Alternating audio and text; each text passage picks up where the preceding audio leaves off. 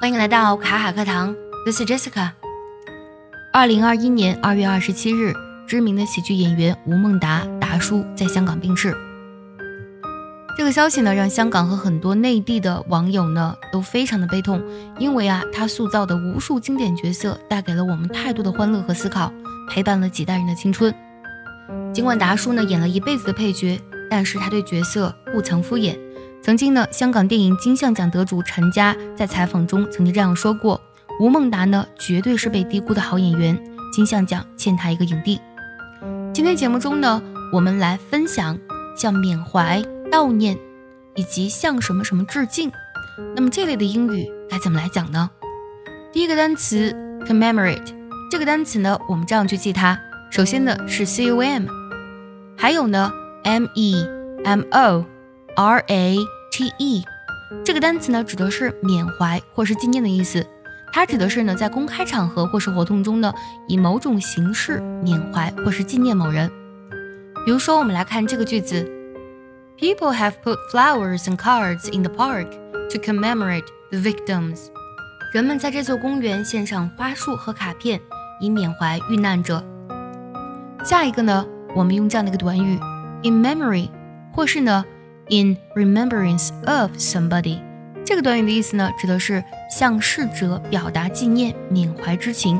我们都知道，memory 这个单词呢是记忆的意思，而 remembrance 则指的是回忆或是怀念。比如说这个句子，You can purchase a park bench with a personalized plaque in memory of a loved one。 你可以购买一个嵌着个人定制牌的这个公园长椅呢，来缅怀失去的亲人。下个短语向什么致敬或是祭奠，pay homage or pay tribute to somebody。这两个短语呢，经常指的是向某人致敬，或是呢对某人表示尊敬的意思。那么通常呢是对故人或是祖先表示尊敬。比如说这个句子，They have included a special scene in the short film to pay homage to the famous director。他们在这部短片中呢加入了一段特别的场景。并以此呢向那位知名的已故导演致敬。还有这个句子，The singer gave a heartfelt performance to pay tribute to the deceased ones。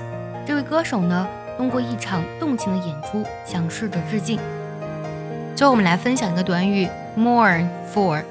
那么 mourn 这个单词拼作 m o u r Mourn for somebody 指的是悼念或是哀悼的意思。